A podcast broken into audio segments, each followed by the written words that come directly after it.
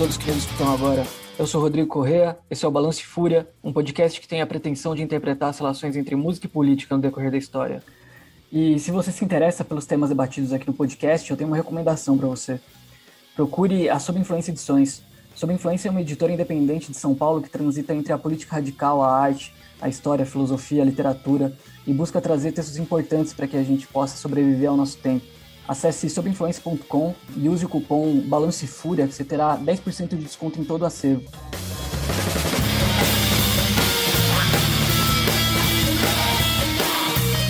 É, eu me chamo Rodrigo, eu toco Balance Fúria, que é um projeto dedicado a especular as relações entre música e política no decorrer da história.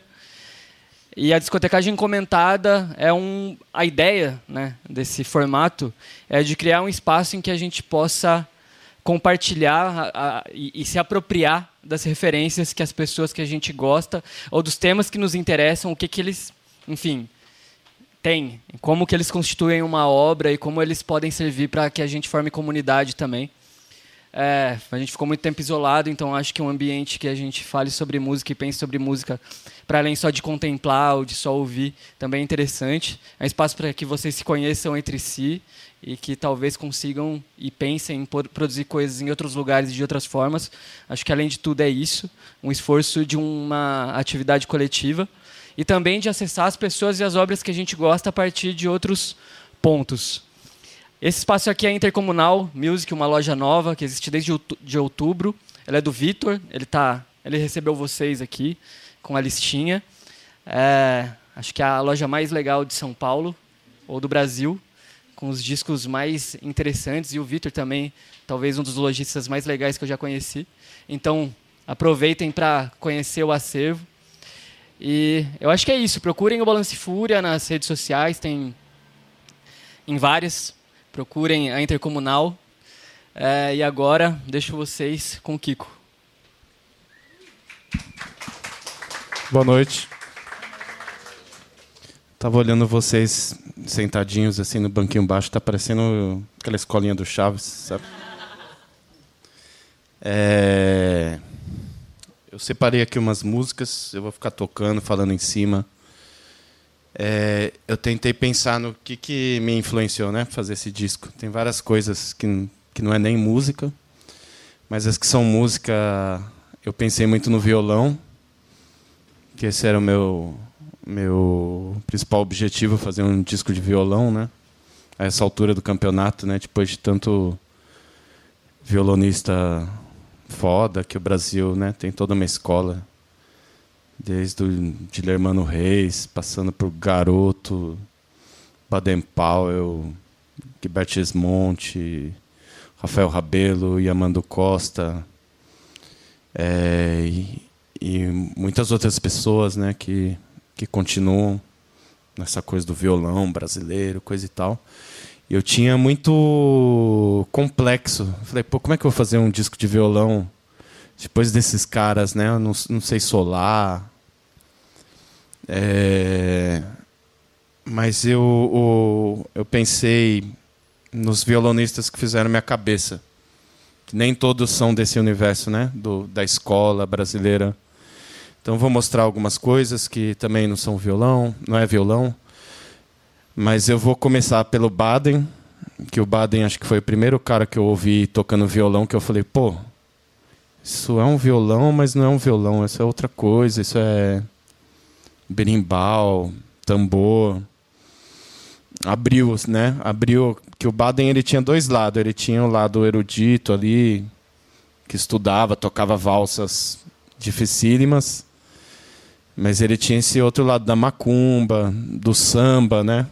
O único show do Baden Powell que eu vi na vida, ele já era evangélico já, mas ele tocou o samba da bênção, né? E era no Sesc Instrumental. Aí era, era na Paulista. Num pré-Sesc Paulista, né? Era um, um, outro Sesc Paulista. E ele falou assim: Ah, dá licença, eu vou cantar uma música, eu sei que é instrumental mas eu vou cantar uma musiquinha. Aí começou lá, é melhor ter alegre que ser. Eu olhei para a mão dele, ele tava só com a unha aqui, tocando assim, ó, né? Aí ele falou: ele falou nesse dia, no meio da música, né? Ele falou: Bossa Nova que me perdoe, mas a batida, a melhor batida é essa da velha guarda aqui, né? Ficou tocando com o dedão, assim. Que é o velha guarda, sei lá, do jeito mais rústico, né? Que você se pode imaginar, né? E eu fiquei com muito isso na cabeça. Eu falei, o cara solou o show inteiro para no fim ficar fazendo três acordes com o dedão, né? Só. Então, o violão do Baden sempre me incentivou nesse sentido. Aquela coisa meio rock, meio riff, né? É, é outra coisa. O baixo fazendo riff, para mim abriu muito minha cabeça, assim, para ter coragem mesmo de de me atirar no violão de uma maneira mais radical. Então, é, o rastilho começa com a, com a música Exu Odara. Eu vou começar com a música do Baden Powell chamado Lamento para Exu, que está no Afro Sambas. Eu peguei a versão que é, uma, é o, o Afro Sambas que ele fez depois, né? Que ele fez sem o Vinícius mais focado no, no violão mesmo, nele cantando. Então vamos começar com o Exu do Baden, que acho que conversa muito com o Exu do Rastilho.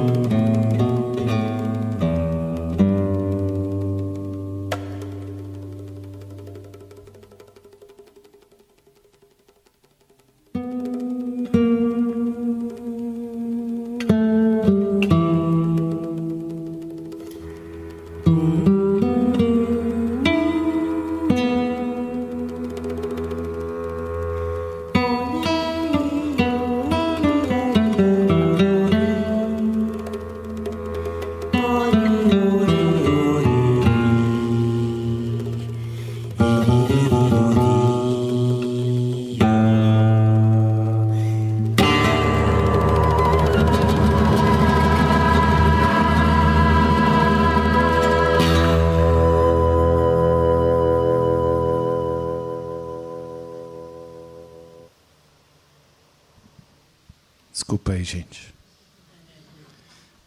É, eu vou pegar ainda o, o, o, lance do Baden, que uma coisa que me, me incentivou bastante nesse disco é a coisa do, do timbre dele, né?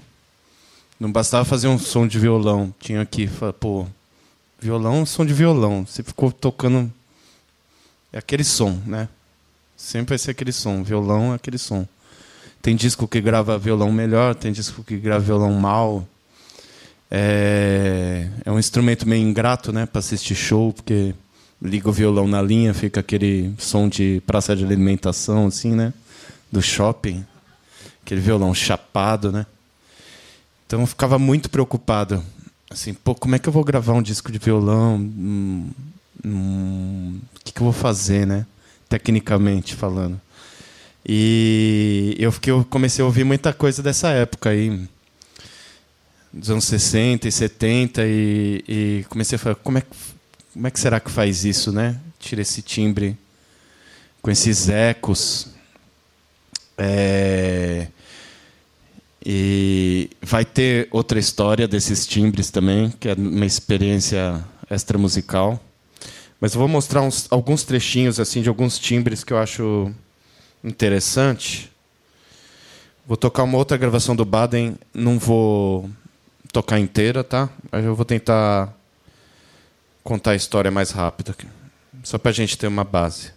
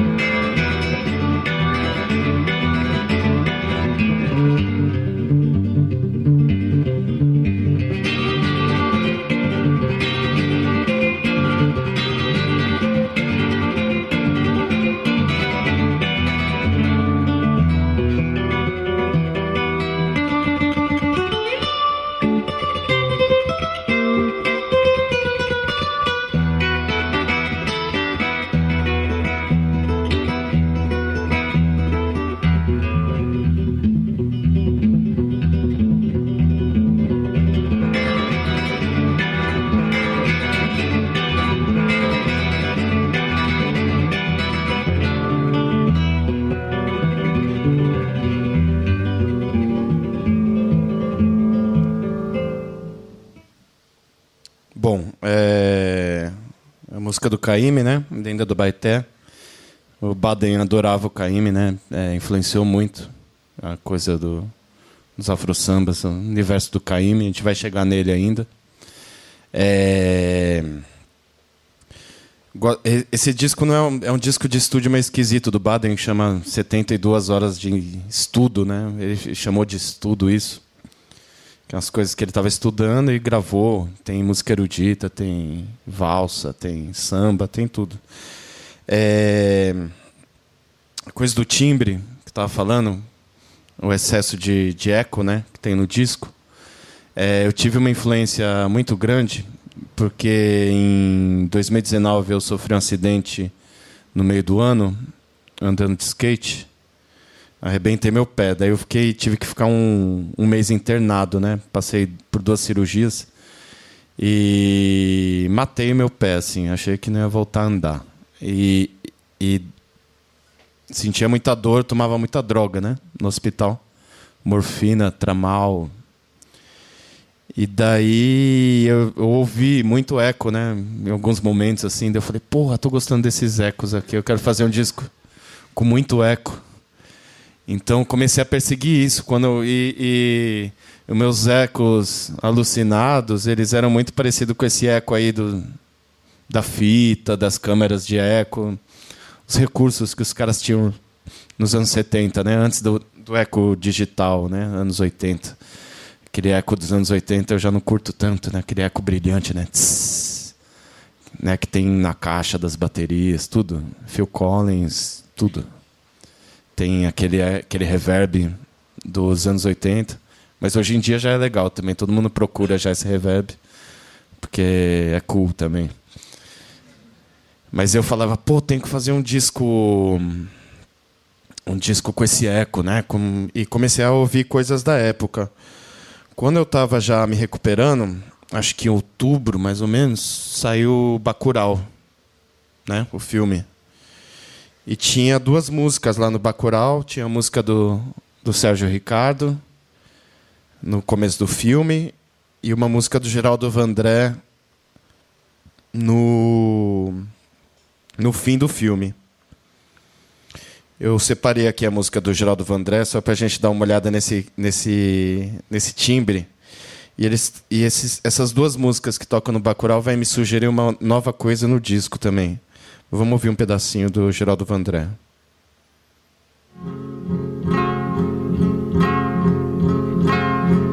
Vim aqui só pra dizer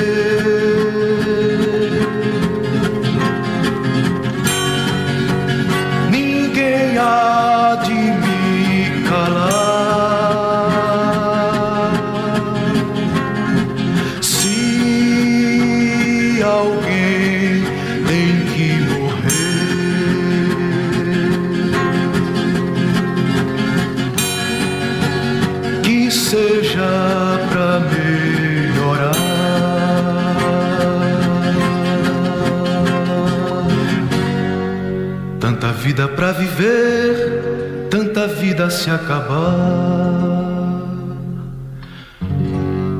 Com tanto para se fazer, com tanto para se salvar. Você que não me entendeu, não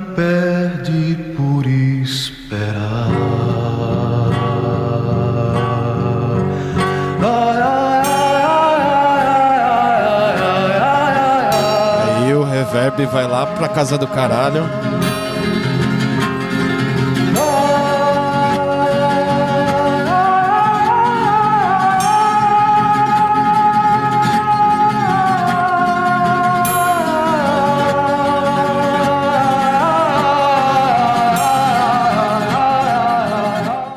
É um tipo de reverb que a gente só encontra nessa época, né? A gente tenta imitar, nos, no, com as coisas tecnológicas, com os plugins, mas não, não consegue muito. É, eu escolhi uma música do Sérgio Ricardo, que não é a música que está no, no Bacurau, mas é a música do, do Deus Diabo na Terra do Sol. tem um disco, né, do Sérgio Ricardo, Deus, Deus Diabo na Terra do Sol, com as músicas do filme, com alguns diálogos. Eu peguei essa faixa aqui.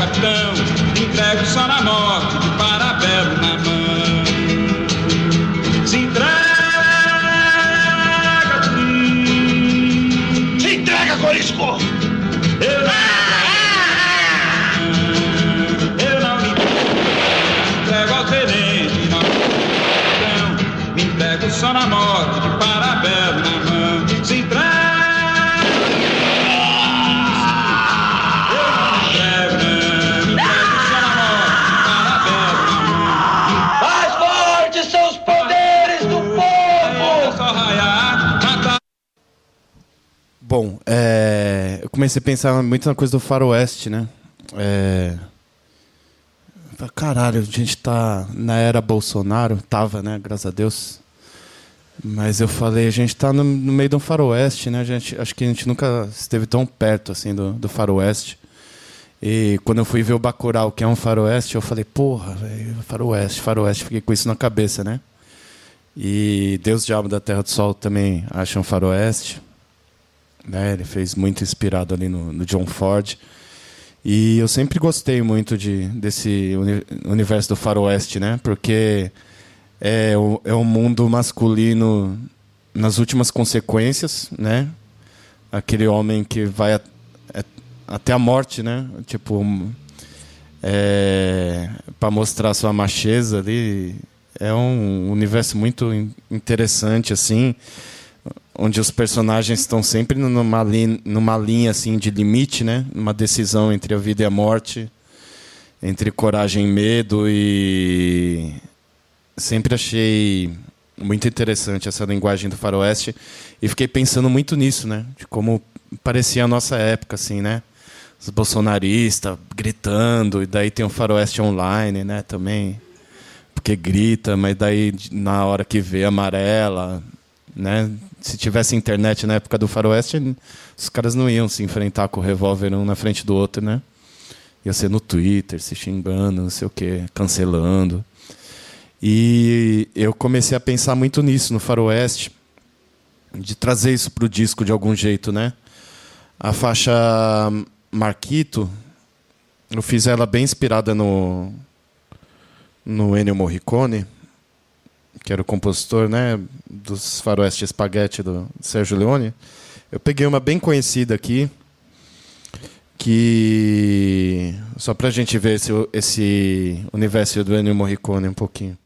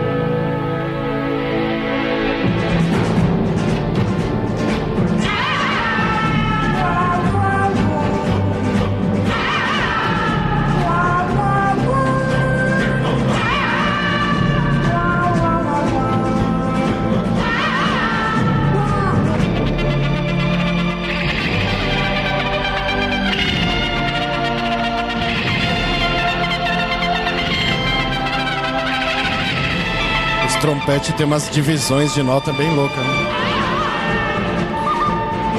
Bom, essa música tem várias camadas, né? Eu adoro essa guitarra.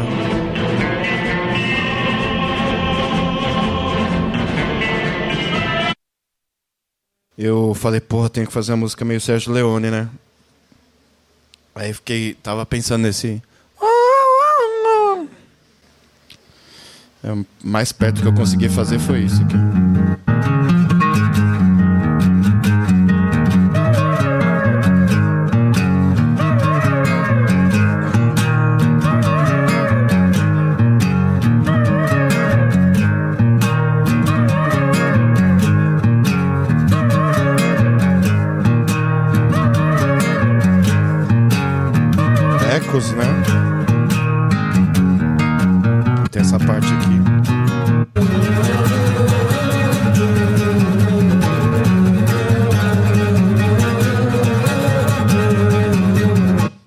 Fazendo essa música aqui, eu pensei em três cenas, né?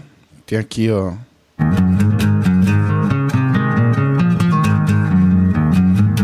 Aqui é uma espécie de um conflito determinado, assim, ou a introdução do conflito, né? Vai acontecer alguma coisa.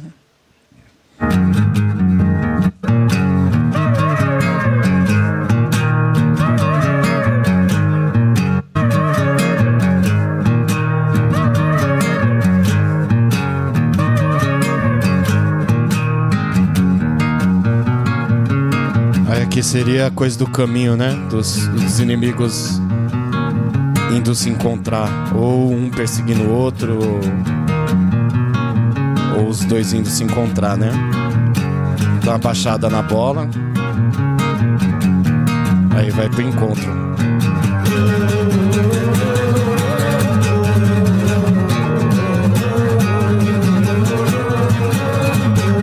Bom, nada disso importa porque se eu não falasse ninguém ia perceber, né?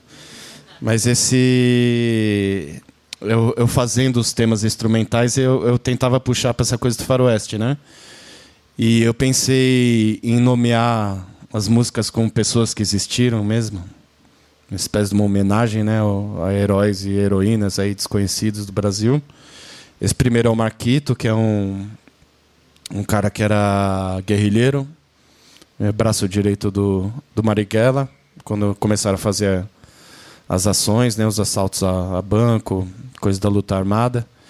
E o Marquito, ele morava aqui na. Cacete, qual é o nome da rua mesmo? A rua que era o retrô. Alguém lembra? Espaço retrô? Bom, não lembro. Fortunato. É, Ele morava na Fortunato, foi fuzilado. Caiu numa emboscada, foi fuzilado. Eu falei, pô, tem... E ele era um cara bem linha de frente, ele era um cara meio impulsivo. Ele sabia. Ele era. Estudava engenharia, né? Ele era muito bom em programar os assaltos, entra por aqui, sai por aqui, estoura uma bomba por aqui. O cara era um gênio, assim. E, mas ele também, quando via que a coisa dava errado, ele tomava frente, era bem faroeste mesmo. Ele tomava frente e resolvia as coisas do jeito dele. Então fiquei muito fascinado, lendo a biografia ali do Marighella, fiquei muito fascinado por essa personagem. Vamos ver o que mais a gente tem aqui. Bom, queria falar dessa capa também, que teve todo um processo. Devia ter trazido a capa que foi a inspiração dela, mas é eu tinha tava pensando na capa, o nome do disco não, não tinha nome ainda do disco. Aquela coisa, pô, não tem nome, não tem capa, que porra de disco é esse, né? E eu falei, porra, que agora, não sei o que. Daí falaram para mim, Kiko, não faça desenho seu nesse disco. Dá uma trégua dos seus desenhos. Todo mundo, ah, de novo o desenho do Kiko na capa do disco. Legal, mas dá uma, dá uma férias. Eu falei, porra, é, se fosse uma pintura, né? Comecei a pensar numa coisa, uma pintura a óleo que passasse uma coisa clássica. Lembrei do disco do New Order. Comecei a fuçar os discos, achei aquele disco Power, Corruption and Lies do New Order, que é uma é um, umas flores assim, né? É, e eu, caraca, velho, quem que vai fazer isso daí, né? eu, eu já tava com a ideia da fruta podre. Falei, mano, a fruta podre pintada a óleo de um jeito super clássico, vai ter tudo a ver com o disco, não sei o quê. Eu abri Instagram. Quando eu abri Instagram, eu vi o perfil do Pablo Saborido, era, era meu amigo, e ele tinha fotografado uns bagaços de laranja de um café da manhã que ele tinha acabado de fazer. Eu falei, cara, acho que é ele. E daí eu olhei no Instagram dele, ele estava pintando a óleo também. As, algumas fotos dessa, dessas frutas. Eu falei, cara, é ele. Aí liguei para ele, e ele falou, pô, posso falar depois? Eu falei, o que você tem? Ele falou, tô com dor de dente, tô tomando um monte de remédio aqui. Eu falei, você tá tomando remédio? Eu também tô. Qual que você tá tomando? Não sei o quê. começou, na hora que ele começou a falar de remédio de dor, de analgésico, eu falei, porra, é a gente, é esse cara mesmo que tem que fazer. E aí ele começou a produzir essa foto no estúdio, né? Comprou já as frutas já na xepa, assim, já quase apodrecendo. E ficou vários dias deixando apodrecer ali na, na, no estúdio dele, o estúdio dele ficando com um cheiro horrível. E durante a gravação do disco ele apareceu lá com a foto e com a pintura. Foi um Aue também para fazer a pintura. Não tinha cor, daí teve que importar não sei onde para pegar a cor da pintura, não sei o quê. E ele veio com a pintura e com a foto. Eu falei, porra, a pintura tá massa mas tá bonita demais. Não, não tem podridão na pintura, sabe? Ficou tudo muito bonito. O podre da. Não, não vinha aquela coisa do podre, né? Falei, vamos fazer a foto. Ele, pô, a foto não. Ele tava querendo investir na coisa de pintor, né? Eu falei, mano, vamos na foto, na foto, na foto. A gente fez uma, uma pequena votação para quem estava no estúdio, todo mundo, não, a foto, a foto, a foto. E, e a gente escolheu essa foto aí que foi muito emblemática, né? Acho que o disco teve um alcance de público muito pela capa também. Eu nunca tinha vivido isso. De ter uma capa que despertasse um, um interesse extra, né? Muita gente chegou nesse disco porque olhou ali no YouTube, apareceu lá a fotinho, clicou. Muita gente escreveu para mim e falou: cliquei nessa foto, eu ouvi a música e fui conhecer o Metá Metá só depois, coisa e tal, né? Então, Eu tentei separar uma música do, desse disco do New Order aí. É, desse disco, mas não, eu não, nunca ouvi esse. Eu tenho esse disco em casa, mas não é o do que eu mais ouço do New Order, né? Eu fiquei pensando, pô, que música do, do New Order eu podia fazer para homenagear aí por causa da capa. E eu lembrei que tinha um programa de skate nos anos 80 na, na Gazeta chamado Grito de Rua. Badeco apresentava. E tocava a música do New Order, o Ceremony.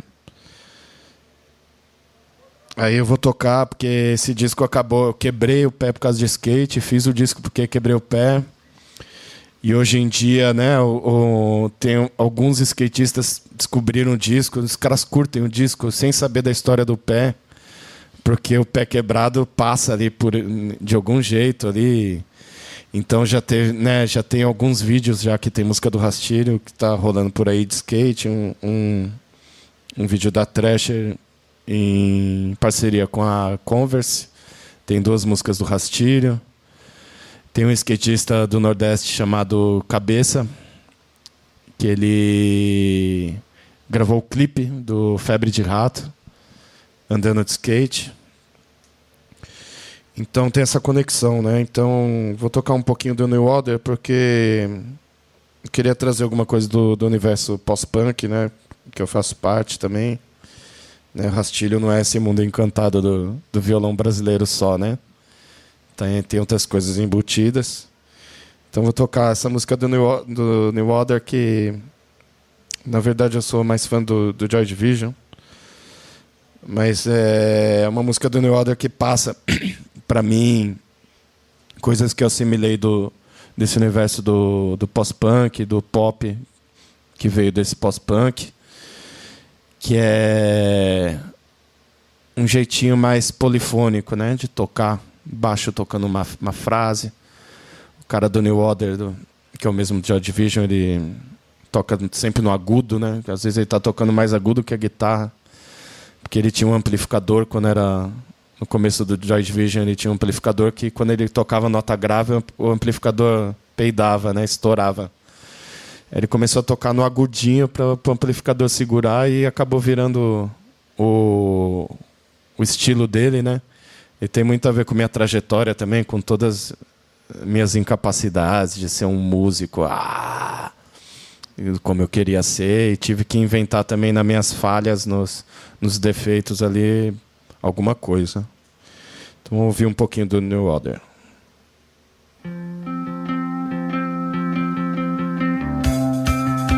Onde o baixo tá?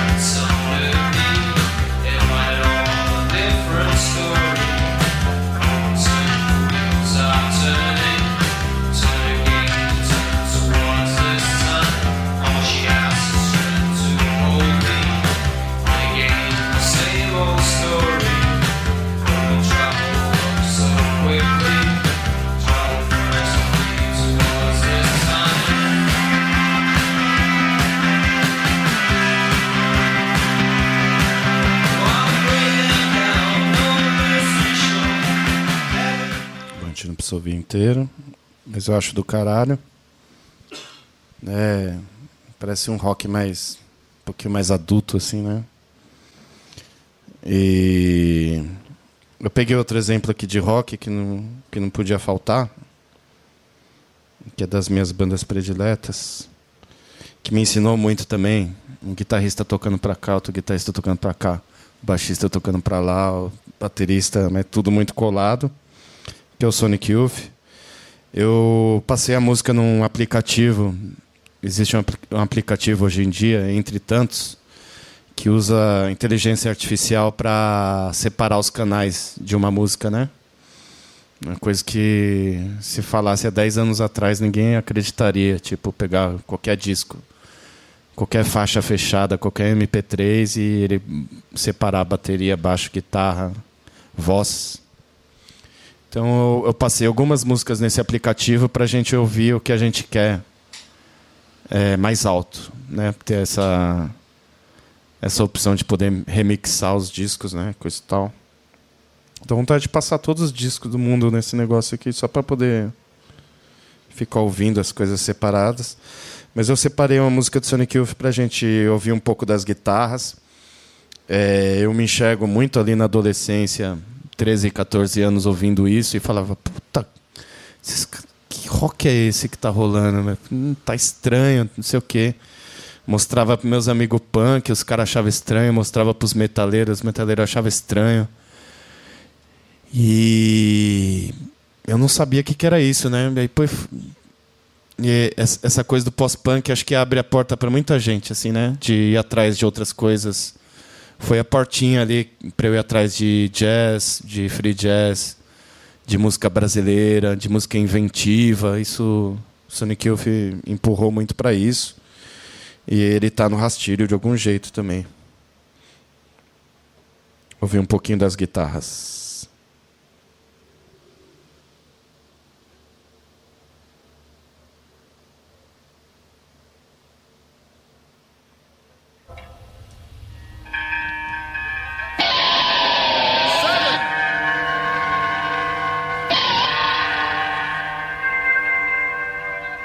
Essa coisa de sons que não existem, né?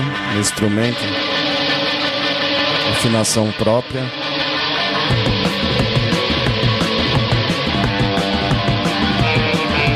Baixar a bateria um pouco.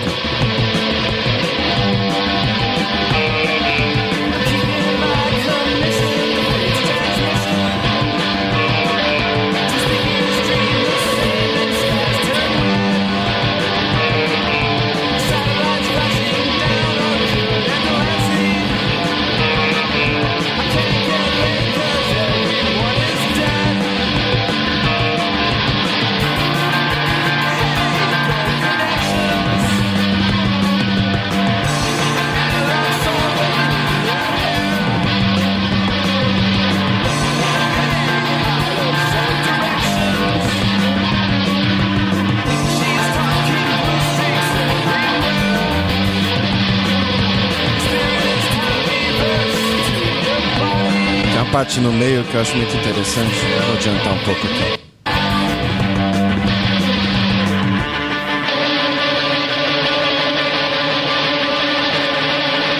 Conversa das duas guitarras, muito boa.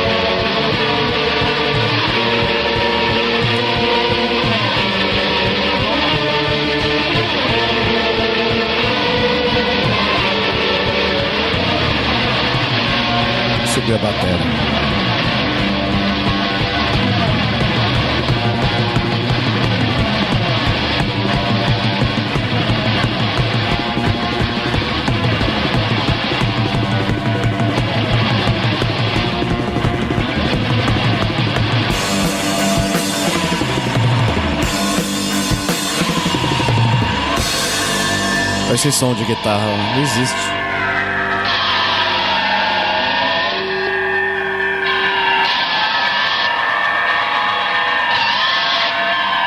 Essa coisa de explorar o instrumento para ele virar outra coisa, né? Não é um som que você ouve no rock and roll, nem no punk. Isso é muito subversivo até até pro punk, né?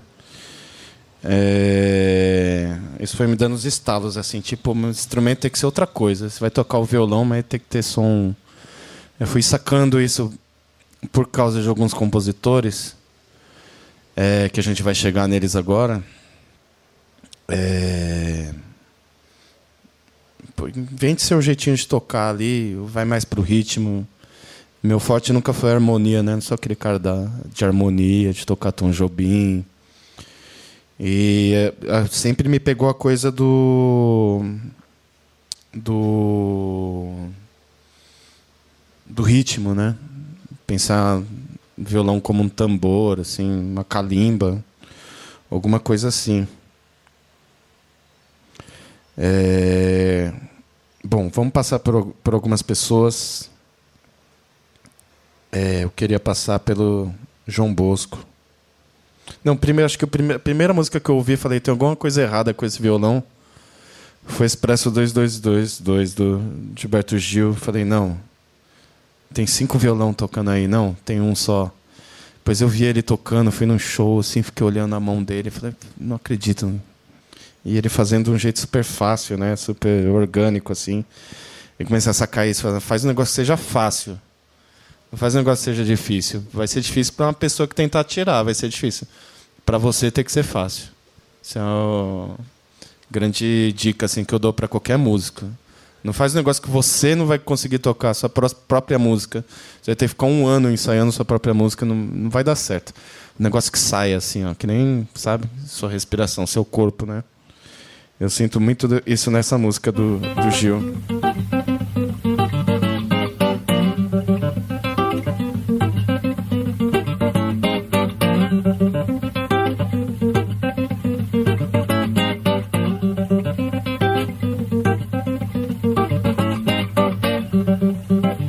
Circular o expresso. 2222 que parte direto de bom sucesso. Pra depois Começou a circular o expresso. 2222 da Central do Brasil, que parte direto de bom sucesso. Pra depois do ano 2000. Dizem que tem muita gente de agora se adiantando, partindo pra lá, pra 2001 e dois e tempo afora, até onde essa estrada do tempo vai dar, do tempo vai dar, do tempo vai segundo quem já andou no expresso. Lá pelo ano 2000 fica tal, estação final do percurso vida. Na terra mãe concebida, de vento, de fogo, de água e sal. Oi, de água e sal, de água e sal. Ô oh, menina de água e sal. Começou a circular o expresso 2222, que parte direto de bom sucesso pra depois.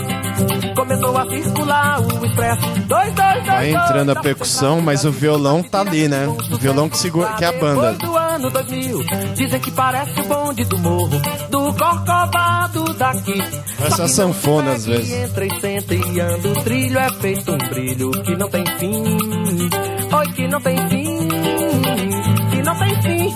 Ô menina, que não tem fim. Nunca se chegar no Cristo concreto, de matéria ou qualquer coisa real. Depois de 2001 e dois e tempo afora, o Cristo é como que foi visto subindo ao céu. Oi, subindo ao céu, num véu de nuvem brilhante subindo ao céu. Começou a circular o expresso 2222, que parte direto de bom sucesso pra depois. Começou a circular o expresso 2222 da Central do Brasil, que parte direto de bom sucesso pra depois do ano 2000.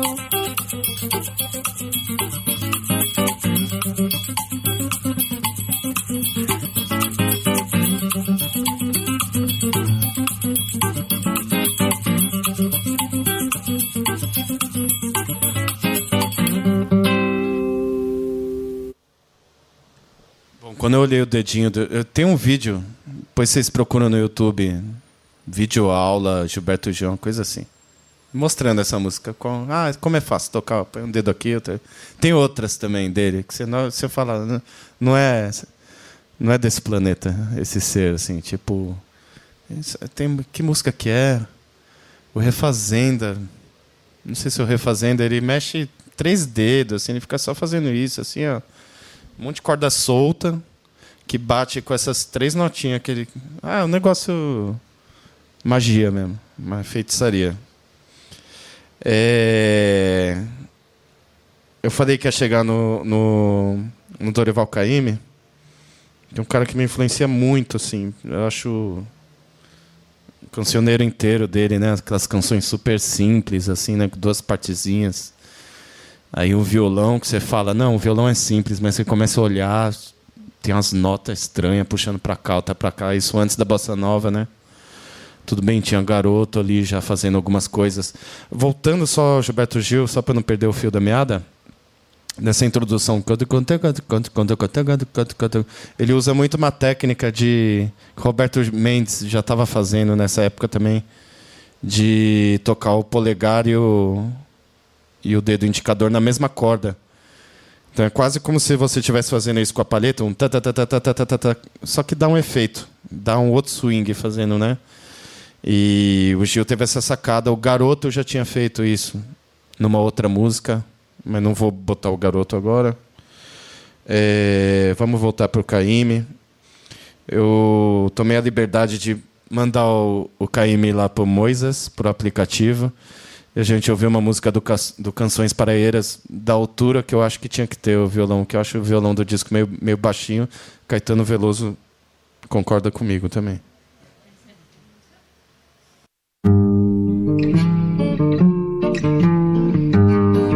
Esse violão, gente. A jangada saiu com Chico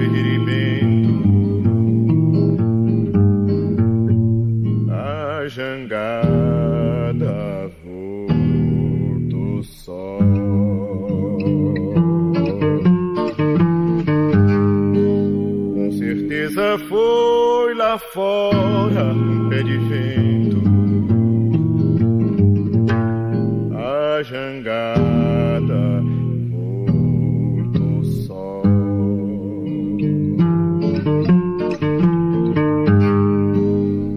Chico era o boi do rancho nas festas de Natal. Chico era o boi do rancho nas festas de Natal. Não se ensaiava o rancho sem com Chico se contar. Ensaiava o rancho sem com Chico se contar. E agora que não tem Chico, que graça é que pode ter? Se Chico foi na jangada e a jangada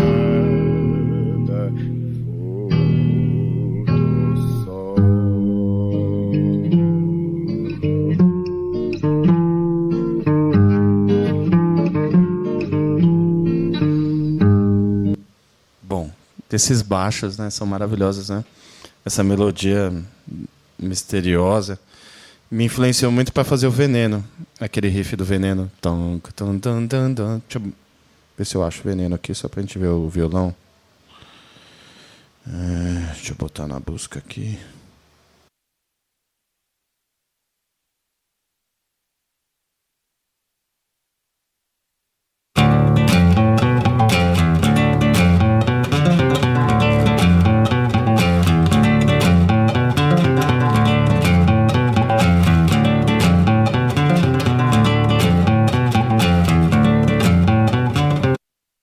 Tem o Gil, tem o KM, tem um pouquinho de João Bosco também, né?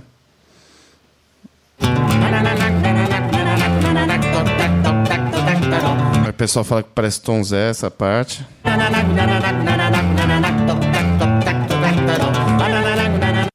Enfim, você já conhece.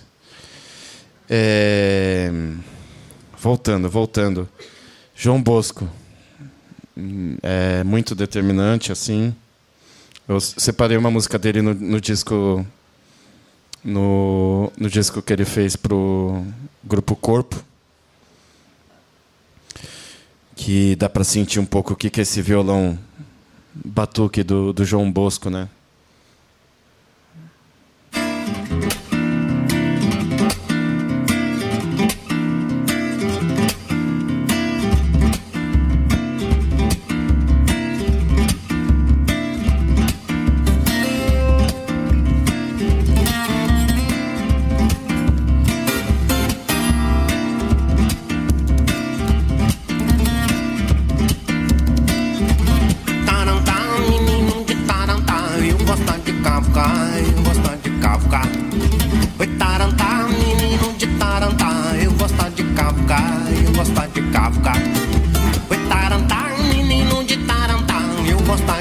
Cavucar, eu gosto de cavucar.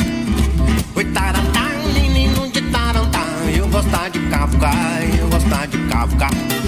Oi, Tarantá, menino de Tarantá, eu gosto de cavucar, eu gosto de cavucar. Oi, Tarantá, menino de Tarantá, eu gosto de cavucar, eu gosto de cavucar. Oi, Tarantá, menino de Tarantá, eu gosto de cavucar, eu gosto de cavucar. Oi, Tarantá, cavucar, eu gosto de cavucar. Oi, Tarantá, eu gosto de Tarantá. Oi, cavucar, eu gosto de cavucar. O seu menino desce, desce, desce, desce, desce, desce, desce, desce, desce, desce daí. O seu menino desce, desce, desce, desce, desce, desce, desce, desce, desce, desce daí. O seu menino desce, desce, desce, desce, desce, desce, desce, desce, desce, desce daí. O seu menino desce. Vocês viram que ele faz o mesmo violão a música inteira, né? Uma batida que você, você ouve e fala, ninguém fez isso. Não existe esse ritmo. Né? Ele pega um jongo, que é a Clementina, ele, era, ele é doente pela Clementina de Jesus, né? ele assim tá no panteão dos grandes deuses, e Deus está do João Bosco está Clementina de Jesus.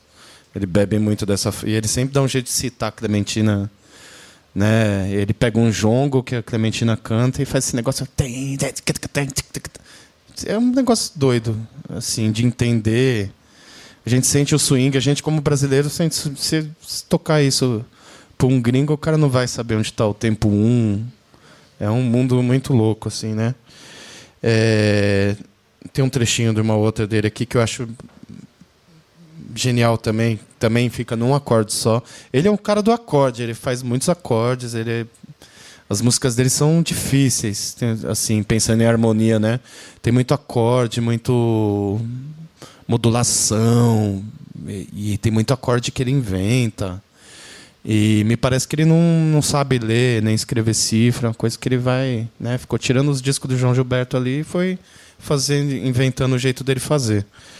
É, eu peguei aqui um, um trechinho do Gagabirô.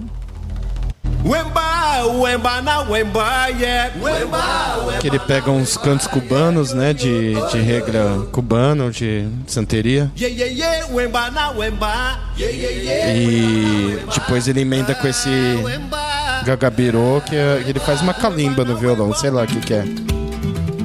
Na nanarinde Orayı sil. nanarinde nanarinde nanarinde iko nairande nairande nairande. Iko nairande nairande nairande. Iko nairande oya yo ya yo ye iko nairande oya yo ya yo ye Na irande, ye.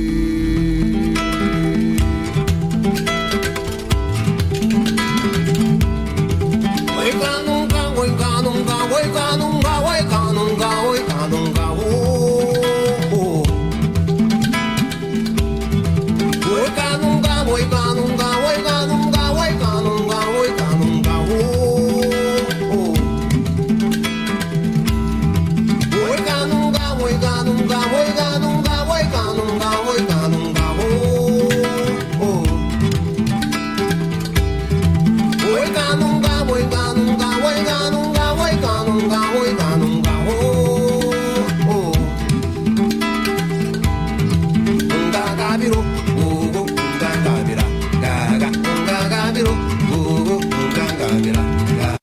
é isso.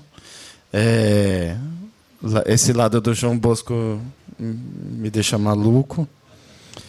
É, eu vou compartilhar uma coisa para vocês que eu nunca tornei público, que eu mandei certa vez, eu mandei para casa do João Bosco esse disco, esse LP. E um amigo meu jornalista, o Lucas Noble, falei, pô, esse amigo João Bosco, você tem moral de mandar um disco lá para ele? E eu mandei. E ele. E o João ouviu e mandou um áudio. Falando do disco. Então vocês vão ouvir esse, o João Bosco falando do rastilho.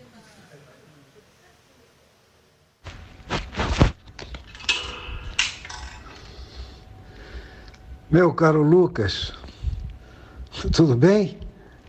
Então, ah, já ouvi o disco do, do Kiko. Ah, logo quando Júlia me entregou, anteontem, acho que foi anteontem.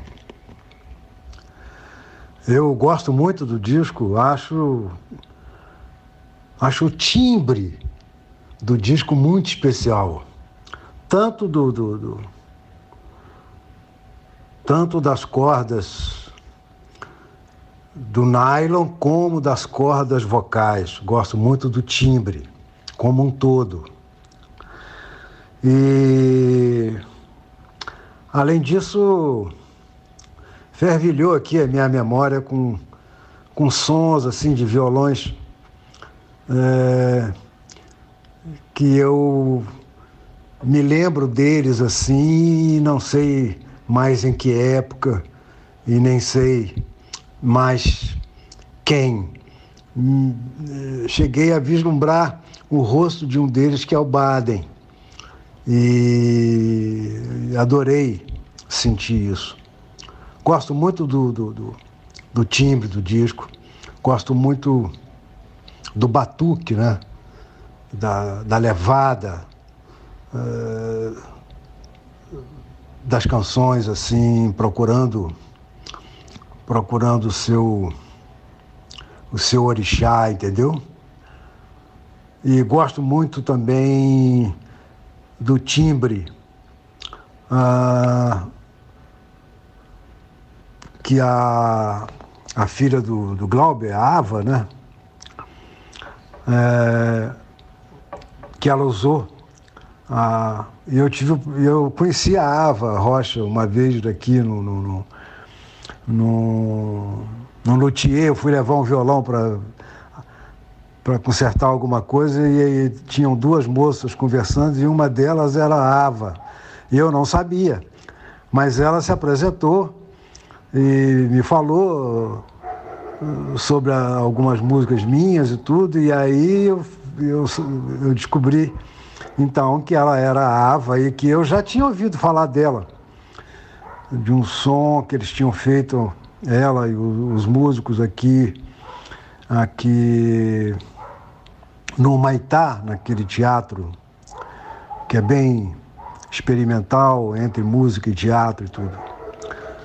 Mas gostei muito do timbre dela também, na canção que ela que ela participa e gosto também muito especialmente do timbre também dessa dessa moça Jussara Marçal, né? Achei legal.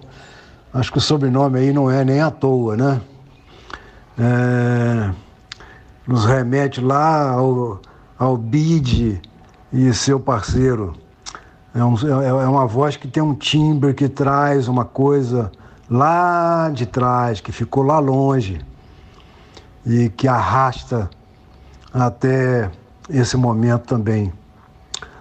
Tem vários momentos assim eh, do disco que te remete a situações. É, a música do Norival Reis, que eu conheci, porque o Norival Reis foi, era o pai do Luiz Carlos Reis, que foi engenheiro de som da RCA Vida e que gravou vários discos meus. Vários. Caça Raposa, Galos de Briga, Tiro de Misericórdia, Linha de Passe. Ele teve em vários. Foi engenheiro de som desses discos todos. Foi o Luiz Carlos T. Reis, filho do Norival. E o, e o Kiko botou lá uma, uma Vida Mansa, né? Um, que foi uma gravação do Ciro Monteiro. O Norival fez um samba lindo na Portela naquela época, nesses anos 50, 60. Já não estou mais bem certo da, da, da data, pode ser até mais recente, não me lembro mais. Que o samba começava com esse verso: O mar misterioso, mar. Era um samba lindíssimo do Norival. Foi muito bom encontrar o Norival aqui nesse disco. Aliás, encontrei com um monte de gente que eu não me lembro o rosto, mas me lembro da energia delas, assim. É bom quando você escuta um disco e ele, ele te traz tanta coisa, como diria o Bituca, vindo lá de longe, lá de longe, feito o pai grande, né? Legal, dei um grande abraço a ele por mim, que eu recebi, adorei. E estamos aí, vamos nos falando. Tá bom, Lucas? Um, um abração para você, cara. Tchau. O que eu acho mais sensacional é que ele não se ouviu em nenhum momento do disco, né? Tipo, ele não achou que tem ele ali, né? Ele, uns negócios longe, eu não lembro o rosto. É... Mas eu fiquei muito feliz. E quando eu conheci ele pessoalmente, ele falou: Eu te mandei um áudio, você recebeu? Super fofinho. Fui no show dele só de violão, assim. tá tocando pra caralho, cantando pra caralho. Muito legal. É, vamos lá, vamos lá, vamos lá. Depois a gente vai trocar uma ideia. Ele falou do Norival Reis, né? E que é o compositor do Vida Mansa, o único cover que tem no disco. Olha como é a conexão das coisas. Norival Reis também era engenheiro de som. Era o compositor da Portela, era o Vavá. Domingo lá na casa do Vavá. Na música do Paulinho da Viola é o Norival Reis, o Vavá da Portela. Ele era técnico de som é, das rádios do Rio de Janeiro, dos anos 50, 40. É, e ele foi o primeiro cara a usar eco. Olha só como é que as, o mundo gira, né?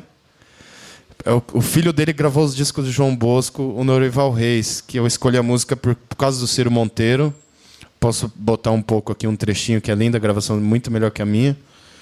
E. E o cara mexia com eco, fez vários. vários. Eu vou tentar achar. Se vocês me derem um minuto, eu vou tentar achar aqui. Eu tenho um grupo chamado Disco de Violão, que era o, o disco que eu, o, o, o, o, grupo que eu montei com os engenheiros de som do disco, né? Que é o André Magalhães e o Bruno Buarque. E a gente tem essas conversas. Depois eu.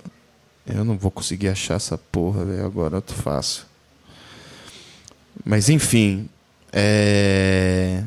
Foi dois caras, né? O, o, o André Magalhães e o, e o Bruno Buarque foram os caras que tiraram esse som do disco, né? Eu mandei as referências, falei, pô, como é que faz para chegar nesse timbre? E é engraçado quantas vezes o João Bosco falou timbre, né? Timbre, o timbre, o timbre. Acho que é o que ele mais gostou. E os caras fizeram esse som acontecer, né? Gravando em equipamento analógico, alguns até dessa época aí, dos anos 60. A gente usou reverb de mola, a gente usou fita, né? Eco de fita. É, tinha uma escada na tinha uma escada na da casa para o estúdio que a gente botou uma caixinha de som, um monitor, soltando o som do violão ao vivo que eu estava tocando lá. E eles botaram na outra ponta da escada um, um condensador.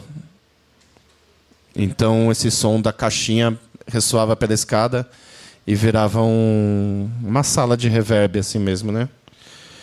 Então teve muito isso. Eu perdi aqui o link, gente. Eu vou ficar devendo. Peraí. Deixa eu ver se aparece fácil.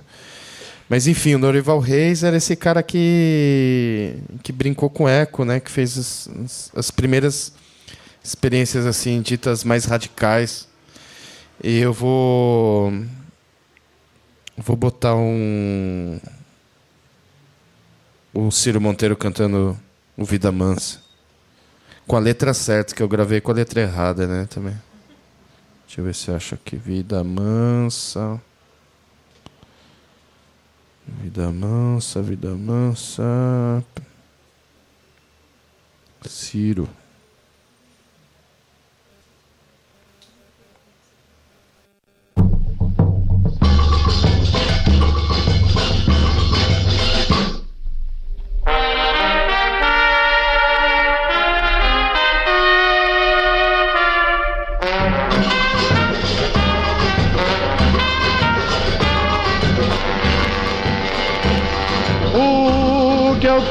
Meu amor me dava.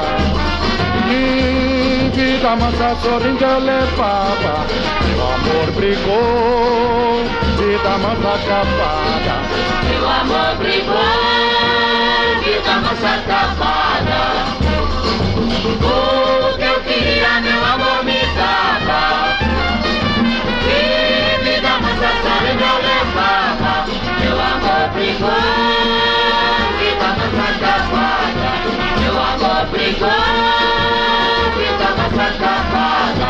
Procurei pé de briga, meu amor aceitou, me mão na jogada. Olha a lona que eu estou. O que eu queria, meu amor me dava. E vida mansa, sorrindo eu. Meu amor brigou, vida mansa acabada. Meu amor brigou, vida mansa acabada. O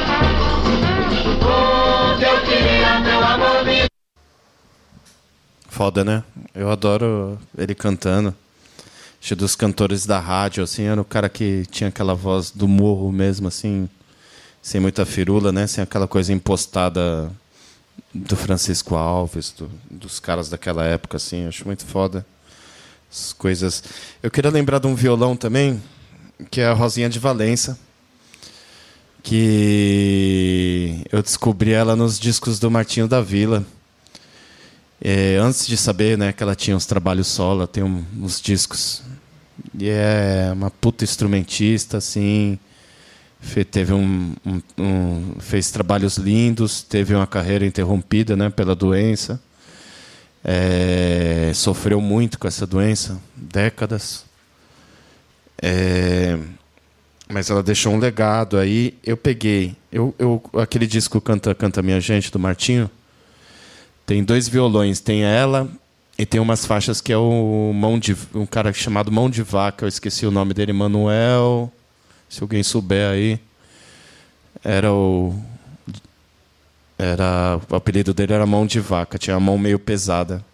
E já falaram pra mim, você toca que nem um mão de vaca, você é meio parecido com mão de vaca tocando, eu toco samba, né? Então eu, o que que eu fiz? eu, eu ouvia esse disco do Martinho e falava, quem que tá tocando blues aqui no meio? Que tinha alguém tocando umas frases que não era de violão de sete cordas, uns comentários. Aí eu recorri agora ao meu amigo Moisés, Moisésinho, e, e botei a música do, do Martinho, né, o Renascer das Cinzas, um samba lindo. O... Escola tinha sido rebaixada na teoria. E o Martinho quis fazer um samba para levantar a escola, né? E, e botou essa daí. Mas eu botei aqui e dei uma isolada nas faixas. Não consegui separar o cavaquinho do violão, mas muito bem, porque o, o cavaquinho é o mané do cavaco, que também tem um jeito totalmente diferente de tocar cavaco. A gente vai começar aqui pelo cavaco dele.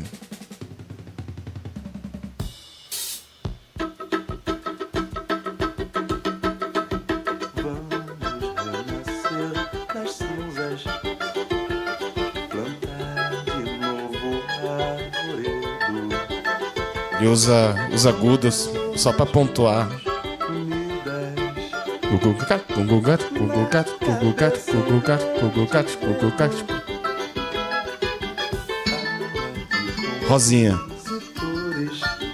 comentando.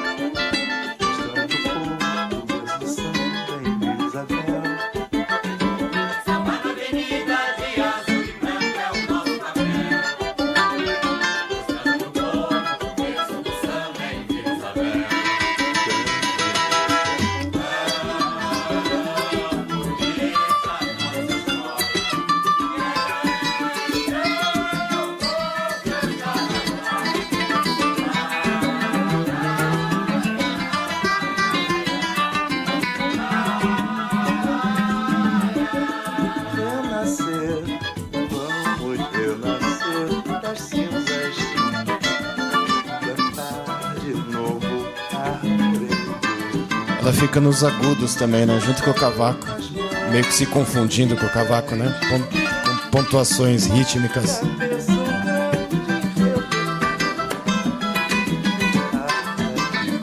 Taca, taca, taca. Usa muito isso, né? Como se fosse tamborim. Taca, taca, taca, taca.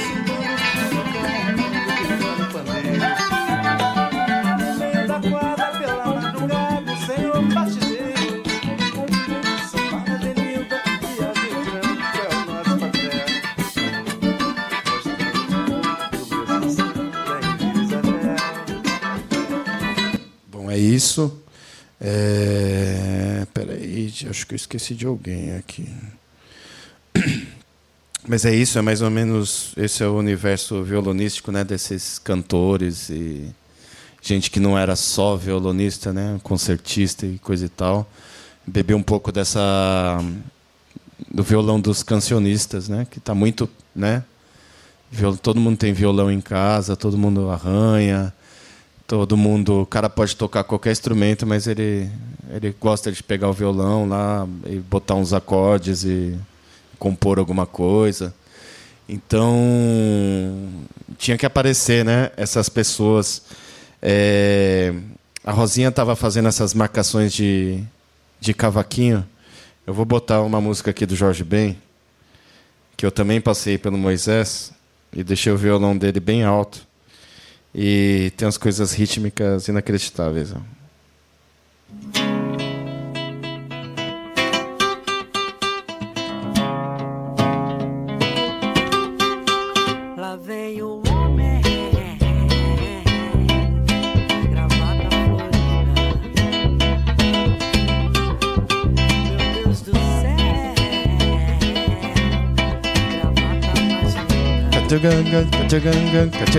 Tem muito isso.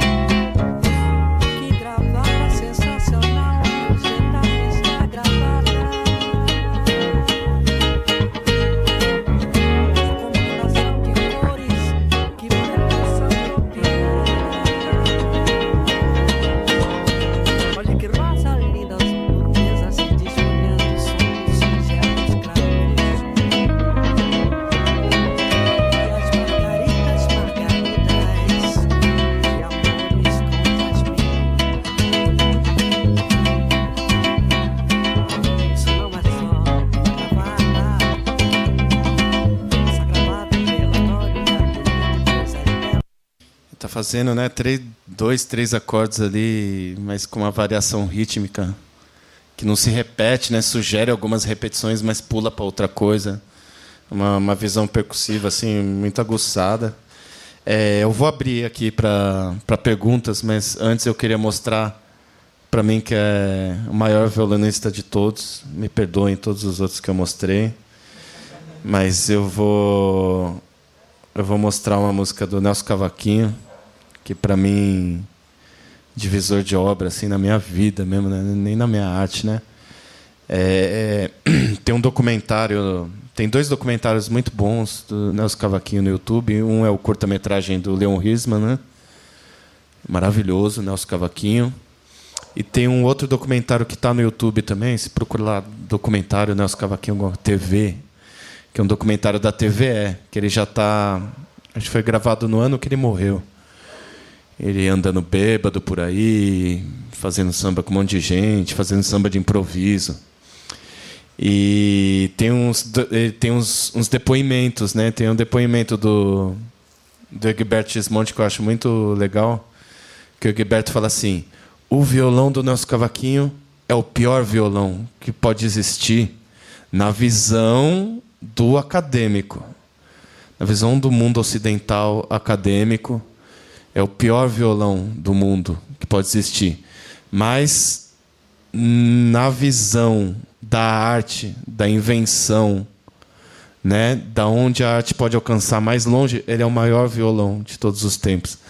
Então, eu também concordo, acho que o nosso cavaquinho é o maior violão e aquele jeito todo torto, né, de tocar com só dois dedos, violão corda de aço, com as cordas, com as cordas tra trastejando, ele mesmo, né, como um todo ali, né, rouco, bêbado e com aquelas músicas desgracentas, né, aquelas letras.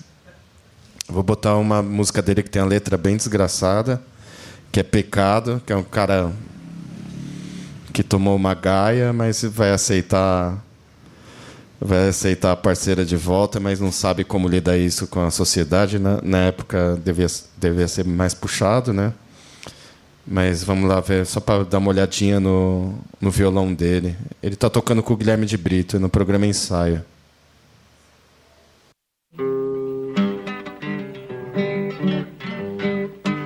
Vai antes que os vizinhos saibam. Vai antes que tu me enganes outra vez. O teu nome deve ser pecado. Se eu pudesse, esqueceria o teu passado. Vai antes que os vizinhos saibam. Vai antes que tu me enganes outra vez. O teu nome deve ser pecado. Se eu pudesse, esqueceria o teu passado. Vai antes que os outros me apontem, antes que eu morra de vergonha, se te perdoar. Vai antes que o sol transforme em pedra o lamaçal que tu trouxestes para dentro do meu lar. Vai, antes que os vizinhos saibam. Vai, antes que tu me enganes outra vez. O teu nome deve ser pecado. Se eu pudesse, esqueceria o teu passado. É isso, Nelson Cavaquinho. O mundo cruel de Nelson Cavaquinho. É, é, tô aberto para perguntas aqui, falei pra caramba. Se alguém tiver alguma qualquer colocação. Acho que eu vou abrir as perguntas aqui. Você coloca o minimalismo como algo que te apetece muito, e eu acho que não só enquanto recurso técnico, por ter vindo de uma cena que o minimalismo era quase que uma regra para se produzir música, mas também porque eu acho que deixa mais interessante as expressões quando ela é mais visceral, às vezes tem um elemento de corpo maior do que de recurso técnico. Mas a pergunta é, quando que um minimalismo próximo de algo como psicose encontra o minimalismo do Baden Powell? Da- A coisa do minimalismo, pra mim, veio da incapacidade, assim mesmo, de... Eu lembro, eu lembro assim, quando eu tive crises, assim, de falar, pô... De várias histórias horríveis, assim, de largar o violão e ele ficar cinco anos jogado aos pedaços, assim, né, na infância, né? Eu tive, eu tive uma experiência muito... Uma das maiores experiências da minha vida é, foi quando eu estava andando no bairro, assim, e tinha um cara lá no bairro que o nome dele era Cazuza, que ele era bem magrinho. Aí era o Wendel, o nome dele, era um percussor lá de música assim do bairro. Tinha, uma, ele tinha um, um grupo chamado é, Metro Quadrado e depois ele montou um outro grupo chamado Rock Local. Era os drogadinhos ali do bairro, os cara cheirava benzina, essas coisas. E daí o Wendel ele tocava violão. Daí um dia eu passei, ele era mais velho, né? Ele tá com o violão assim e, e ele tocou uma música que eu conhecia, que era o Ira, o Envelheço na Cidade, aquele riff. Eu contei essa história pro Scandurra já, ele já quase chorou. Aí Aí eu falei assim, caralho! Aquela música da rádio tá dentro do violão do cara, né? Tá tipo. Isso me deixou muito maluco, assim. Eu falei, mãe, me dá um violão, porque o cara ele toca música que sai da caixa do som, mas sai do violão. Era um negócio, para mim, impensável que isso fosse possível, né? De tocar uma música além do disco ali, aquela música. E daí eu fui fazer aula de violão com um pastor evangélico, que foi horrível, horrível, ah! Horrível. Cara tinha uma escola de inglês também, que tinha que ser crente para fazer escola de inglês. E daí dava aula de violão, foi horrível. Eu deixei o violão lá, cinco anos, né? não foi nem pegar o violão. Tanto, tanto horror que eu senti assim. Então, teve essas fases. Daí, no, na época do, do, do rock pesado, né? ali a, a 12 anos de idade, 11, 12 anos de idade, querendo aprender aqueles, aqueles barulhos que eu estava ouvindo. É, eu recuperei esse violão, ele já estava todo quebrado, cheio de durex, assim, né? E eu comecei a tocar com a minha afinação, não sabia afinar. Aí veio um filho da puta, isso tá errado. A afinação é assim, mi, lá, ré, fez aquela afinação padrão. Eu perdi aquela, até uma das maiores perdas da minha vida foi essa afinação original que eu tinha inventado ali, né? É, dev- Devia ser algo, parecido com o nosso cavaquinho, assim, aquela coisa pura, assim, né? E daí é isso. Depois comecei a aprender música brasileira, é difícil pra cacete, né? Pra quem vem do punk, o punk é três acordes, não tem. Você fica escutando música americana, que é fácil de cantar, Ramones. E depois você vai, sei lá, tirar um Paulinho da viola, você se fode. Se fode. Volta pro zero. Começa a tirar os sambas mais, mais fácil. Aí comecei nas rodas de samba, né? Ficava olhando a mão dos caras e pegando ali na hora. Isso foi legal. Foi a melhor escola para mim. Tipo, aprender com os caras puxando samba. Vai, Kiko, dá um ré menor. Pré. Aí o cara começa a cantar um samba que você nunca ouviu na vida. Você fala, fudeu. Vai atrás. Vai sacando mais ou menos os caminhos, né? E aí quando eu comecei a aprender samba, eu fui vendo esses violonistas, né? Dino sete cordas, os caras de sete cordas. Os caras que tocavam choro no violão. Aí eu, caralho, velho. Foi um desestímulo, assim, total, porque eu falei, não vou conseguir fazer essa porra. Até estudava, mas era. Eu tirava, eu conseguia tirar, mas era triste, sabe? Não era música que me dava prazer. Eu falei, tô sofrendo para tocar. Música não pode ser isso, sofrer para tocar, né? E eu lembro que eu vi, eu assisti algum documentáriozinho do falando do Miles Davis na TV Cultura, assim. Fim de noite, botei. Aí o trecho do documentário falava justamente quando o Miles Davis foi fazer o- foi substituir o Dizzy Gillespie com Charlie Parker. Foi tocar com o Charlie Parker, tomou um cacete, não conseguiu tocar. De... E você ouve as gravações, gravação do Miles Davis com, com o Charlie Parker, é, é bom pra caralho. Mas pros caras ali do bebop, os caras, porra, você tem que estudar, mandaram ele estudar. Ele foi estudar. Mas daí ele foi estudar para tocar pouco, para tocar menos nota, entendeu? A grande sacada do cara, o cara reinventou o jazz três vezes no mínimo, assim, né? Aí ele virou aquele cara blazer com aquelas roupas. Ele chegava lá, andava em volta da banda, ficava de costa pro público. Aí ia lá, saía para passear de novo, os músicos ficavam ali tocando. Aí quando ele solava era assim, pouca nota e falando pra caralho. Falando assim que que precisava. Quase uma canção assim, né? Então, isso balançou muito a cabeça assim. Falei, caralho, aí isso não tem que tocar que nem um cara do sete cordas, tem que tocar do meu jeito. Um jeito fácil. E acho que essa coisa do, do minimalismo vem um pouco disso. Depois eu fui encontrando isso em outras músicas, né? A música africana, por exemplo, quando eu comecei a ouvir, eu falava, por que essas guitarras africanas é desse jeito, velho? Tem dois acordes, ré e lá. Mas cada um tá fazendo uma frasezinha.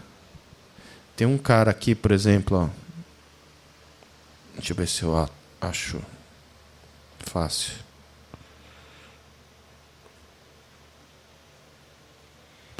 Nem sei se eu acho. Peraí. Acho que é mais fácil achar em outra playlist aqui. Peraí, peraí, peraí. É, Eu comecei a pensar, porra, velho. é- Parece uma calimba, porque os, os caras sugerem aquelas notas da harmonia, mas é tudo muito. com pontuações rítmicas. Uma vai entrando dentro da outra e repete, sem, sem pena. 20 minutos repetindo aquele. Vai encaixando, encaixando. é, A música africana ela é é muito foda nesse sentido. É, A gente, é, como brasileiro, brasileiro ficou muito obcecado pela harmonia depois da bossa nova, que é massa. Aquele caminho todo harmônico, mas muito baseado no jazz. E a gente perdeu alguma polifonia que, que tinha, né? Eu achei uma coisa aqui até, ó. Deixa eu ver, que é um samba. Putz, tinha acabado de achar. Aqui. Peraí, peraí. Ó, o samba era. Se a gente pensar no samba da Bahia, do recôncavo, né? Não é o samba de rádio, cheio de harmonia que a gente.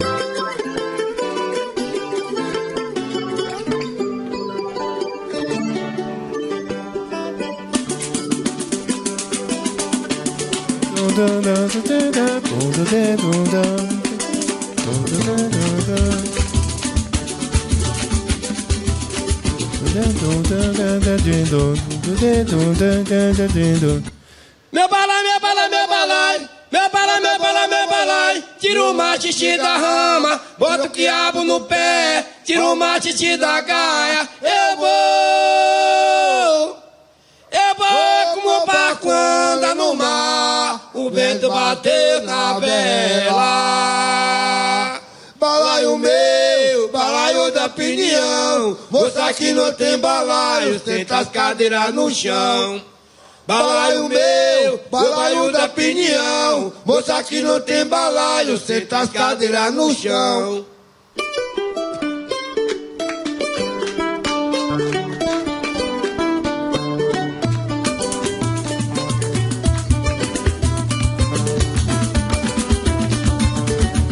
Harmonia tá aqui, mas os caras não estão fazendo.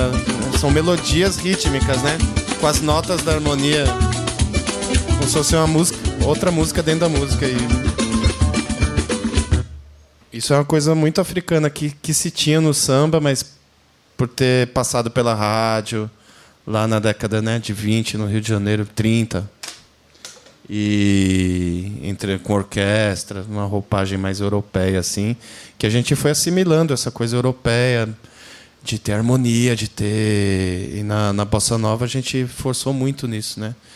E eu e todos os meus discos eu busco muito isso assim, né? Eu falei, vou fazer ideias rítmicas em, ci- em cima dessa harmonia.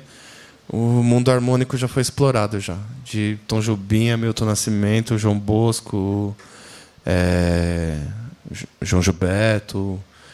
Então acho que o minimal vem nessas sequências de de de não saber fazer o padrão mesmo.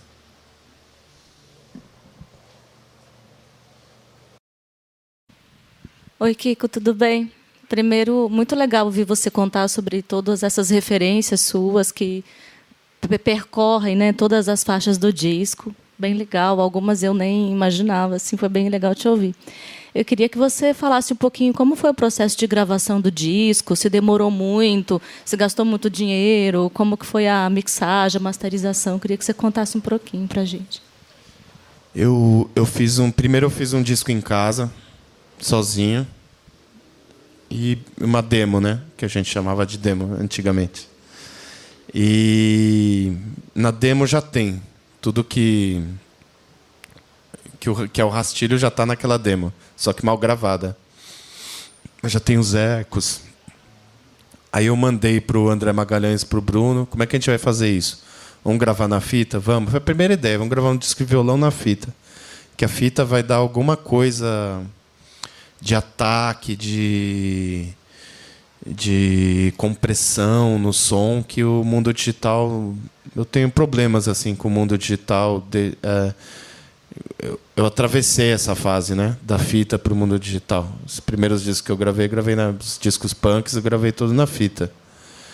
Aí o, o André Magalhães, um engenheiro super antigo de São Paulo, uma geração assim das, que pegou essa transição muito bem, né? Trabalhou muito com fita, é, mixou e masterizou para vinil, muita coisa.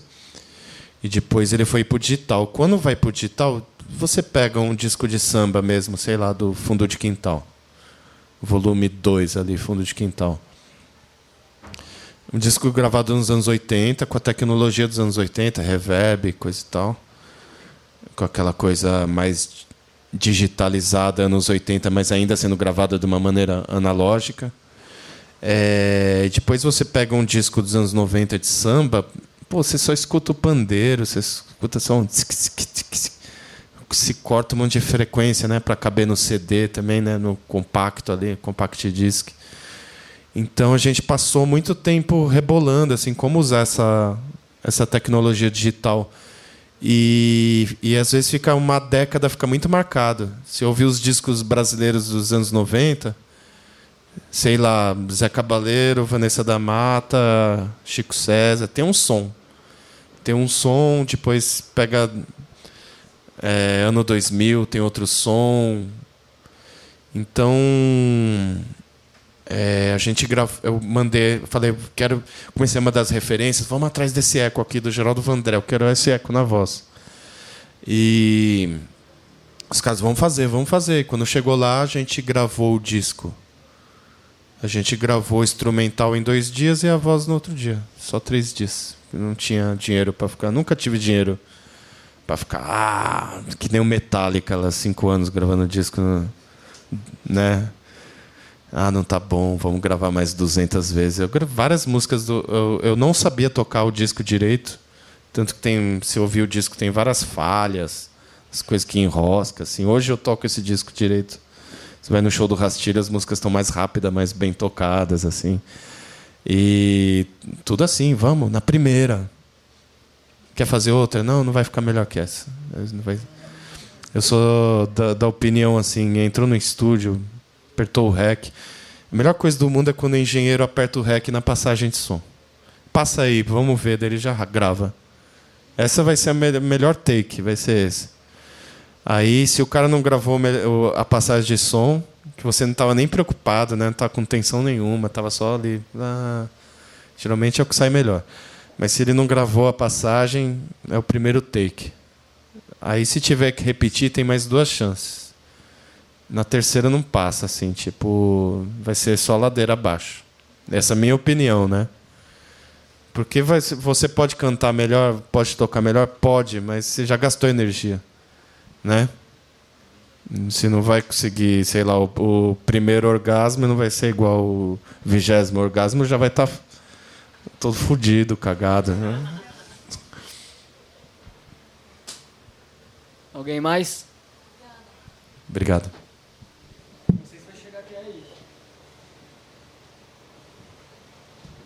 Gostei da camiseta.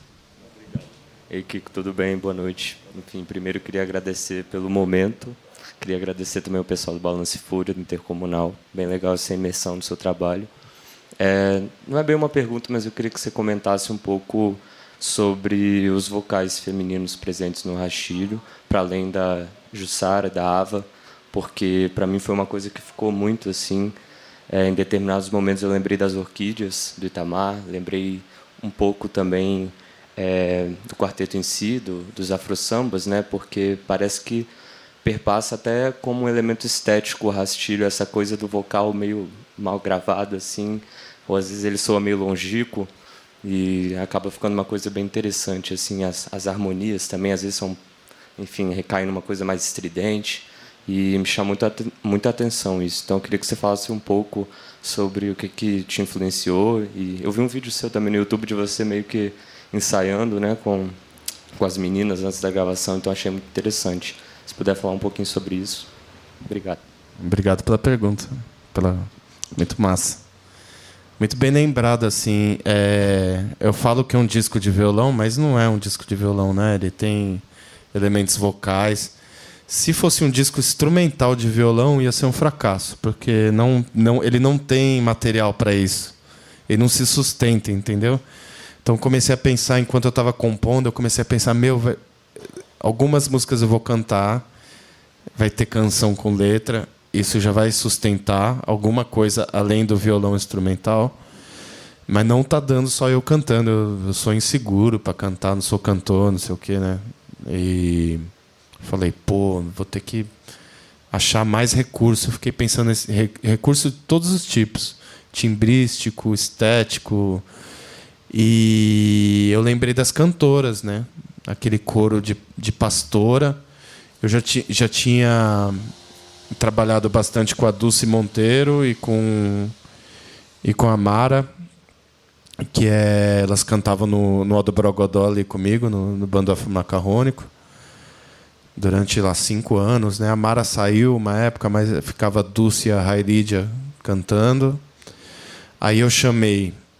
Na verdade, eu tinha chamado a velha guarda da Nenê de Vila Matilde, mas a- a- as, as pastoras ficaram desconfiadas, começaram a pedir uns dinheiro, dinheiro adiantado, um negócio super assim desconfiado. Eu falei, ainda não é com elas, acho, que é para fazer isso.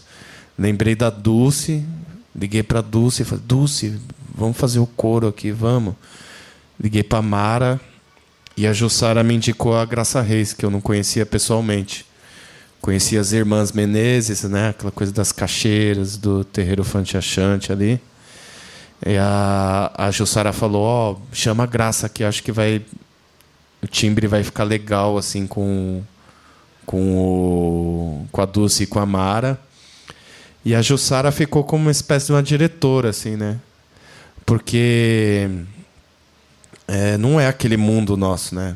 Do, do profissional, é um negócio meio. Ah! Então no disco eu ficava muito assim para entrar nas horas certas. E essa também espontaneidade é legal também. Você vai no show do Rastilho, os vocais entram tudo meio solto, assim, né? Não, nada entra na hora que tem que entrar, é tudo meio descontrolado, assim. E isso que torna interessante, justamente. É, e elas e, foi o, o, o, o elemento assim que mais alavancou. Onde o disco estava esgotado acho que quando chega o coro é, a, a primeira faixa que eu lancei né como single foi o, o Holodé e o Holodé eu posso até mostrar aqui o começo que é tem três momentos aqui né? Ó violão, um pouco mais contido.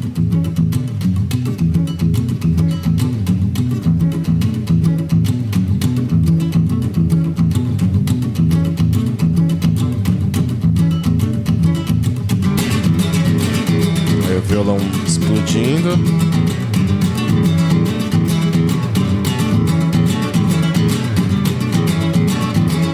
Agora vai ter a coisa do Hitchcock, ó. Do... Atenção, baixa a bola pra assustar de novo. Aí baixa. Aí, ah, um assunto novo do violão, né? Legal, não tem mais novidade.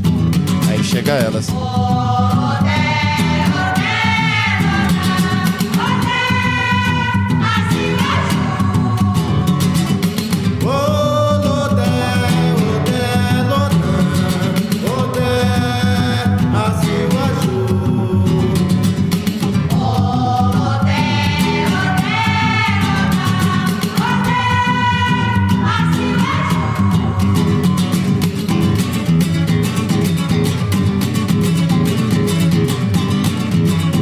Novo recurso que é a percussão.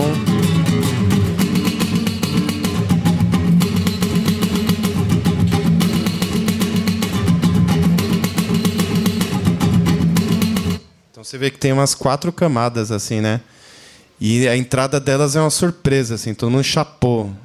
Quando a música foi lançada, tipo, ah, legal, o violão do Kiko, já conheço, lá, lá, lá. Quando entrou esse timbre delas, que é muito delas mesmo, né? Não adianta imitar. Tipo, eu vou tentar imitar. É delas, da vivência do samba, das, das coisas, é aquele timbre mesmo. Aí é a mesma coisa que tentar imitar o Nelson Cavaquinho, não, dá certo, né? Então, muito bem lembrado, assim, a coisa do, do coro é uma alavanca. É um recurso, assim, que é usado toda hora. Se não fosse elas, tanto que elas estão no começo, no meio, no fim, né? No show elas cantam essas músicas do disco. Então elas não estão no palco toda hora, elas entram assim numas horas meio a carta na manga ali. Elas entram, ah, todo mundo enlouquece, elas me deixam um pouco sozinho, daí tem os duos, né, com a Jussara, com o Gi, vários momentos, mas é muito importante a presença delas. Mais alguém? A saideira?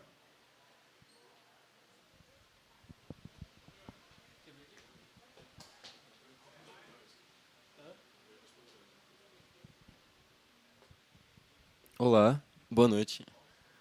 Na verdade, minha pergunta é meio dupla. Eu, que- eu gostaria de saber por que você escolheu o estúdio que você gravou e como foi esse processo, por causa das pessoas e os equipamentos e tudo mais. E outra parte da pergunta é, eu gostaria de saber o processo criativo das letras do disco, por que você escolheu determinadas letras. E comentar sobre isso, por favor. Bom, a escolha do estúdio foi por causa dos técnicos. O estúdio é do Bruno Buarque. E, mas eu chamei o, o André para ficar ali com ele. E, assim, sempre. sempre é, isso foi antes da pandemia, né? Depois da pandemia, tipo o disco da Jussara Marçal Delta Estácio Blues. A gente gravou todo o instrumental em casa, na minha casa mesmo. Eu fiz tudo.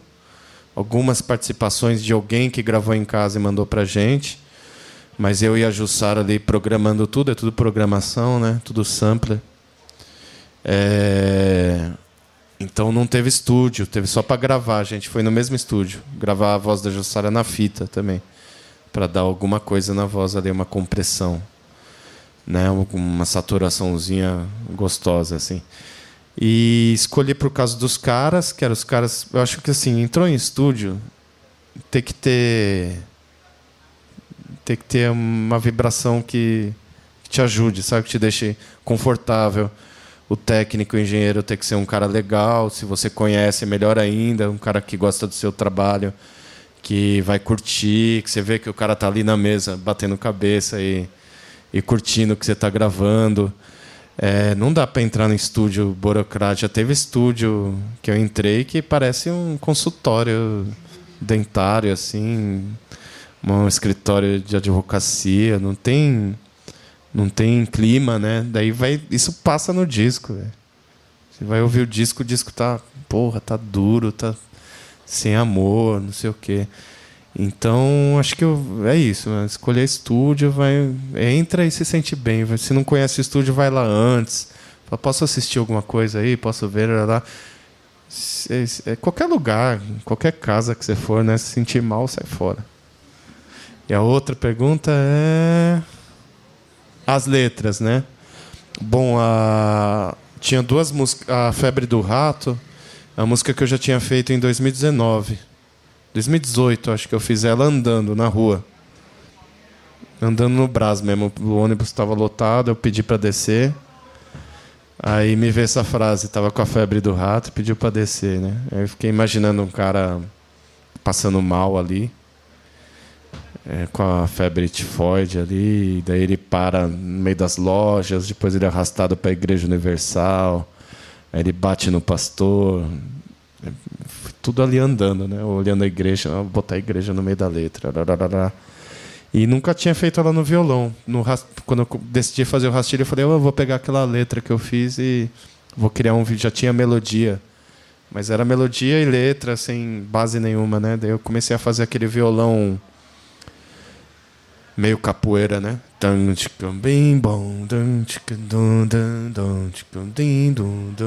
E eu pensei, comecei a pensar, ele era um samba. No começo, quando eu compus, eu compus como um samba, né? Tava com a febre do rato e pediu pra descer. Mas ficava um espaço muito grande entre uma, uma frase e outra. Eu comecei a pensar nessa coisa da capoeira e, e pensava muito no, no Alceu Valença cantando assim. Alceu Valença na fase psicodélica dele. Eu, até tinha. Eu até tinha separado o Alceu Valença justamente por causa disso. Uma fase que eu gosto muito dele. Peraí, deixa eu achar aqui onde eu botei aqui. Isso daqui eu acho genial. Eu até postei no Instagram esses dias.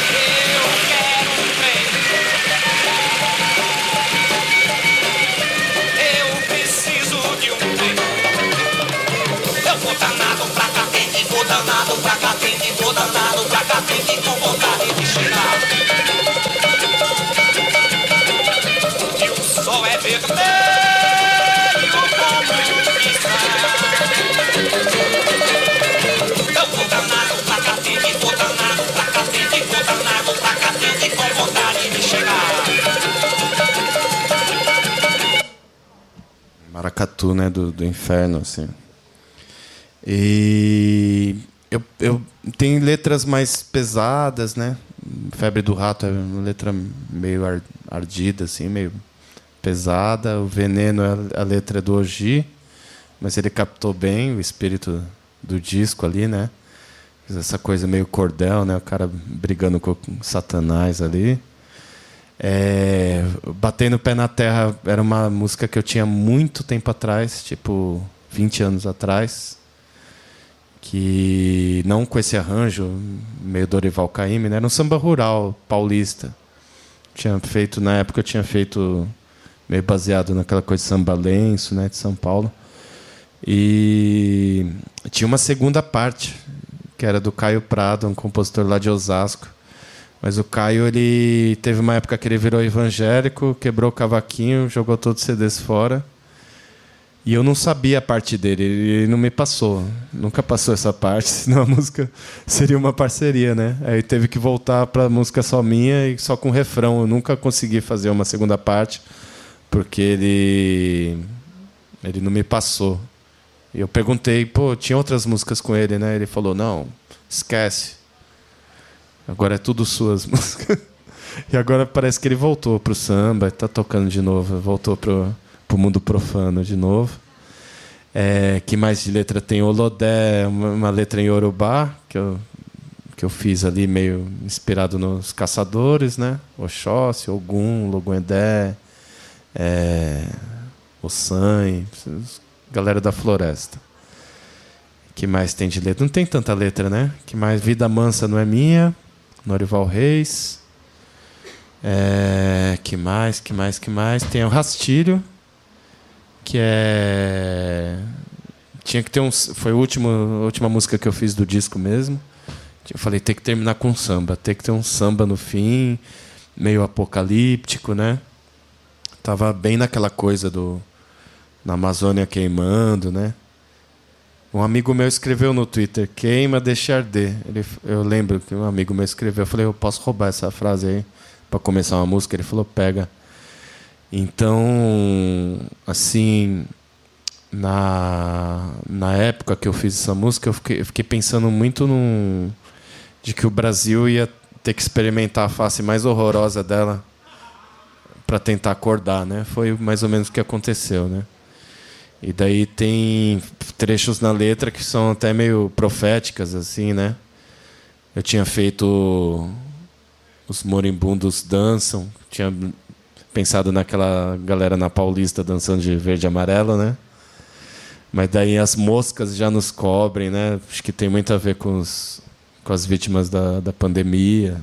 É uma letra que fala do que estava por vir, assim, né? Aquele primeiro ano do governo Bolsonaro, assassinato da Marielle. A gente tava fudido, velho. A gente falou, a gente vai, não vai sobreviver quatro anos, vai morrer todo mundo. E o cara conseguiu matar mesmo mais de um milhão, né? Tirando quem morreu de pandemia, quem morreu de miséria, morreu na cadeia, morreu violência policial. Acho que o cara matou, o cara cumpriu a promessa assim, de matar muita gente, né? Acho que é isso. Queria agradecer ao Kiko por essa que aula. agradeço. A todo mundo que compareceu, ao Vitor pelo espaço. E é isso. Que a gente se encontre aí mais vezes e de novo. Obrigado, Rodrigo. Obrigado, Vitor. Muito massa espaço. Prazerzão em conhecer. Rodrigo, a gente só, só se falava por, por internet. Também massa ter esse contato. Obrigado por todo mundo por ter colado. Foi muito massa poder falar do disco. É, um podcast, Balanço e Fúria, que é muito massa. Muito episódio legal. Faz sempre umas analogias muito loucas, né? de universos diferentes que isso é minha sinopse tá Que tá- mas é eu acho muito legal. Sempre tem um tema muito original assim uns desdobramentos. Podcast muito massa. Ouçam. Obrigado gente